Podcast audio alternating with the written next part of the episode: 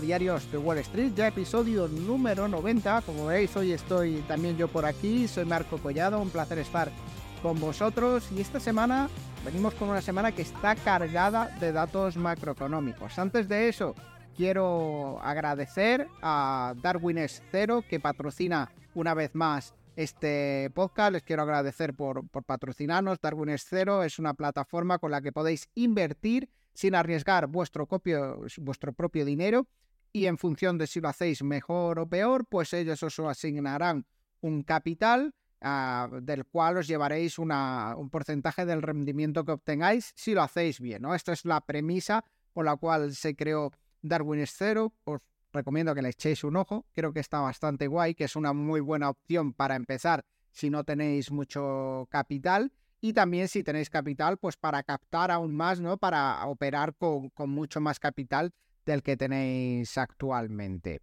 Dicho esto, vamos a empezar con el podcast de hoy. Vamos a empezar hablando de noticias macro.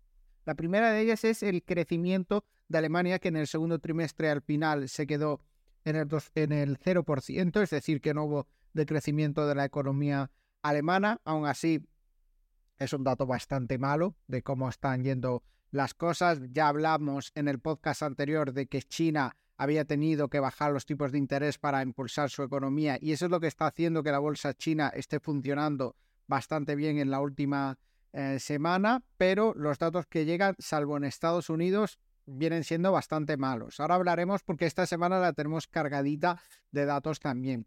Y Powell habló en Jackson Hole habló de la, de la posible subida de tipos en noviembre, eh, la probabilidad de que se suban los tipos de interés un 0,25% más en noviembre está ahora mismo en torno al 60%. Yo creo que esto va a ir aumentando dependiendo de cómo sean los datos de inflación que se van a presentar esta semana en Estados Unidos. Porque esta semana en Estados Unidos tenemos bastantes datos. Tenemos el miércoles tenemos dato de PIB. El jueves tenemos datos de IPC y el viernes informe de empleo de, la economía estadounidense, que es el más importante de toda la semana, pero creo que también es muy importante ver cómo, cómo avanza esa inflación porque es lo que va a determinar si, si paran de subir los tipos de interés o no la Reserva Federal, que tiene, parece que tiene claro por lo que dijo Powell, que mientras no lleguen a ese objetivo del 2% y se aseguren de que la inflación está contenida, no van a parar esos, esas subidas de tipo de interés o esos tipos de interés altos. También tenemos IPC de Alemania este miércoles, también tenemos IPC de eh, la Unión Europea eh, el jueves, así que vamos a estar toda la semana pendientes de todos estos datos, esta última ya semana de agosto, donde la gente está eh, más fuera que dentro de los mercados. Por ejemplo, en Reino Unido hoy es festivo, nadie eh, no está negociando, no están abiertas las mesas de negociación en Reino Unido, así que eh, habrá mucho menos volumen hoy lunes, que es cuando estamos grabando, lunes 28 de agosto, cuando estamos grabando este podcast. Y sin más, nos vamos a hablar ahora del apartado de empresas. Bueno, en el apartado empresarial, esta semana hemos tenido una semana bastante tranquila. Veníamos de unas semanas de, bastantes caídas.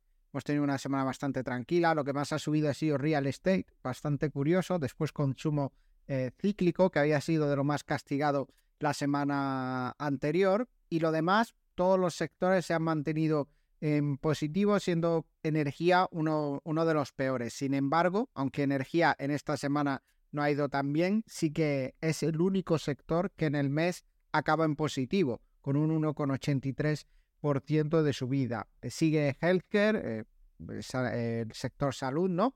Y lo que peor lo está haciendo son materiales básicos, utilities y tecnología, ¿no? La tecnología es el sector que más volátil estamos viendo en este 2023, tanto para subir como para luego las respectivas correcciones que ha tenido el mercado. La, tecnología es, eh, está siendo un sector bastante volátil. Consumo defensivo también ha caído bastante, un 4% en el último mes.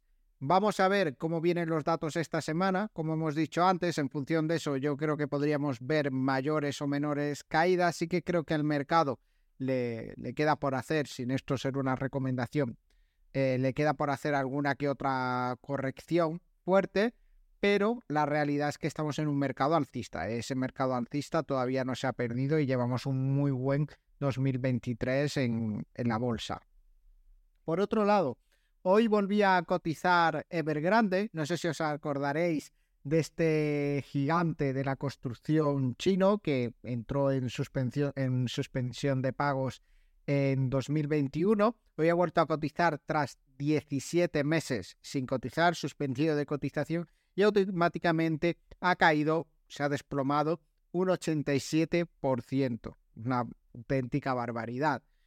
Bueno, no ha llegado a cero, no ha llegado al absoluto cero. La empresa sigue viva, aunque con bastantes problemas, ¿no? Aquí vamos a leer los, los resultados porque ha presentado resultados. En el primer semestre del año registró una pérdida neta de 33.012 eh, millones de yuanes, es decir, 4.191 millones de euros, casi nada.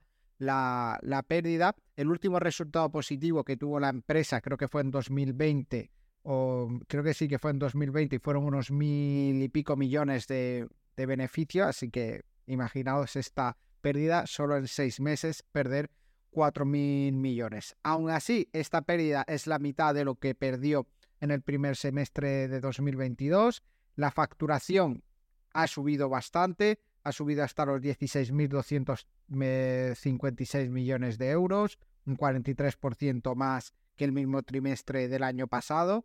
Y aunque los datos mejoran mucho, pues tenemos una empresa que está con unos problemas enormes y para mí lo lógico sería que esta empresa en algún momento acabe quebrando. Si consigue salvarse de esta, pues me, resultaría me resultaría bastante, bastante sorprendente. Lo más lógico es que al final esta empresa se acabe vendiendo eh, por trozos. La división de Estados Unidos pues está protegida porque se, eh, se sujetaron ¿no? al artículo, al capítulo 15, que básicamente lo que hace es que si estás reestructurando tu deuda o estás en un proceso de de suspensión de pagos en algún otro país, pues estos activos se mantienen en, eh, en tu propiedad en Estados Unidos, ¿no? La parte de Estados Unidos se queda aparte y ya verán lo que pasa con, este, con estos activos, pero creo que lo más lógico es que esta empresa al final se acabe liquidando y se acabe vendiendo a otra empresa del sector o, o que lo compre algún banco, todos estos activos, o ya veremos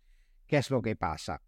Por otro lado, noticia buena después de un año bastante malo para la empresa Affirm, que el viernes eh, se apuntaba una subida del 28%, eh, presentaron unos muy buenos resultados em, trimestrales desde Affirm. Affirm es una empresa que se dedica a lo que normalmente se conoce como Buy Now, Pay Later, es decir, aplazamiento de pagos, pero a pesar de esta subida del 28,5%, se encuentra muy lejos de esos máximos de 2021, donde cotizaba a prácticamente 10 veces lo que cotiza ahora mismo la empresa, ¿no?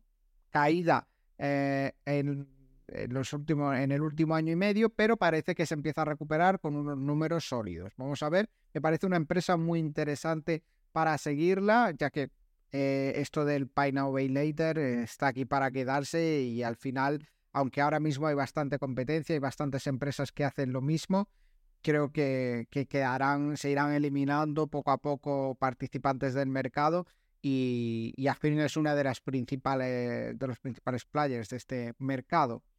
Por otro lado, otra empresa de la que quería hablar es Splunk, eh, que es una empresa de software que subió el viernes un 13,6%, superó las estimaciones de beneficios. Es una empresa que está muy metida en la inteligencia artificial. Ellos se dedican a hacer eh, software para gestión empresarial, monitorización de procesos, análisis de datos. También ofrece eh, soluciones para ciberseguridad, implementa en todo ello inteligencia artificial y parece que le está resultando bien este camino, ¿no? Entrar por ahí con la inteligencia artificial y que está mejorando sus resultados. Es una empresa que también está mucho más barata que desde sus máximos de 2021, así que eh, puede ser una opción bastante interesante para invertir. No la he mirado a fondo, pero después de esa gran caída, que la empresa empieza a mostrar datos sólidos, pues puede ser una opción muy interesante y más sabiendo cómo lo está haciendo este año el sector de la inteligencia artificial, computación en la nube y demás. Y por último, nos pasamos al apartado cripto. Vamos a ver lo que han hecho las principales criptomonedas en esta semana, una semana en la que han estado bastante estables, venían de caer, por ejemplo, Bitcoin sube un 0,56% en los últimos 7 días, está en torno a los 26.000 dólares su precio. BNB es la que más sube, sube en torno a un 5%, pero eh, está siendo muy castigada en los últimos tiempos. Si vemos en el último mes, pues todas caen prácticamente un 10% o más. Ripple también eh, bastante castigada, cae un 3% esta semana y en el mes cae un 26,8%. Eh, y que lo haya visto bien esta semana solo está, mm, aparte de BNB, Tron, que sube un 3% más o menos, ¿no? que está ahí como la décima mayor criptomoneda eh, por detrás de Solana. Así que con esto vamos acabando, no sin antes comentar una noticia que saltaba hace un par de semanas y era que PayPal iba a lanzar su propia stablecoin. Bueno, pues esta stablecoin, eh, hay una empresa que ha analizado cómo está siendo su desempeño después de su lanzamiento, una empresa de análisis que se llama Nansen, y aseguran que en torno al 90% del suministro de USD Pay, eh, de, la stablecoin eh, Pay USD, que es como se llama, eh, el 90% pues no, no, se ha negociado, ¿no? Está en, en, wallets que son de la propia empresa, del propio PayPal, eh, dice por aquí, los pools en exchange descentralizados eh, de PyUSD Ethereum y PyUSDC en Uniswap tienen menos de 50.000 tokens, es decir, que están siendo muy poco negociados. Y la situación con los propietarios minoristas parece aún más triste. Menos de 10 direcciones tienen un saldo superior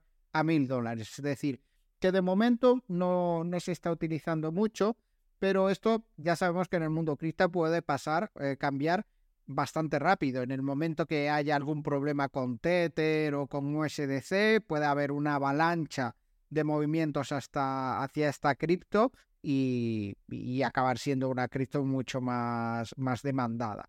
Eh, como dijo PayPal, va a ser una stablecoin que va a estar totalmente respaldada, es decir, que, que no tenga mucha adopción no tiene por qué ser un problema y puede ser una opción más para los clientes que tenga PayPal, que a mí, al contrario de muchos inversores, me parece una acción que tiene muchísimas posibilidades dentro de la posición que tiene ahora mismo el mercado y que está muy infravalorada con respecto a empresas parecidas como pueden ser Mastercard o Visa. Creo que está muy, muy infravalorada. Creo que está valorada como 10 veces menos que estas empresas y su nivel de negocio no es 10 veces menor que el de estas empresas. Así que eh, por ahí creo que podría haber un ajuste, o bien caen las otras, o bien debería subir PayPal, porque para mí, para mi percepción, si empiezan a hacer las cosas bien y se empiezan a readaptar a cómo está el mundo ahora mismo, a incluir esta parte de las criptos y bajar sobre todo esas comisiones que tienen tan altas, que es por lo que le están comiendo terreno otras empresas, creo que lo puede hacer muy bien. Y bueno, con esto acabamos el podcast de hoy. Muchas gracias a los que nos escucháis y nos vemos la semana que viene. Hasta luego. Chao, chao.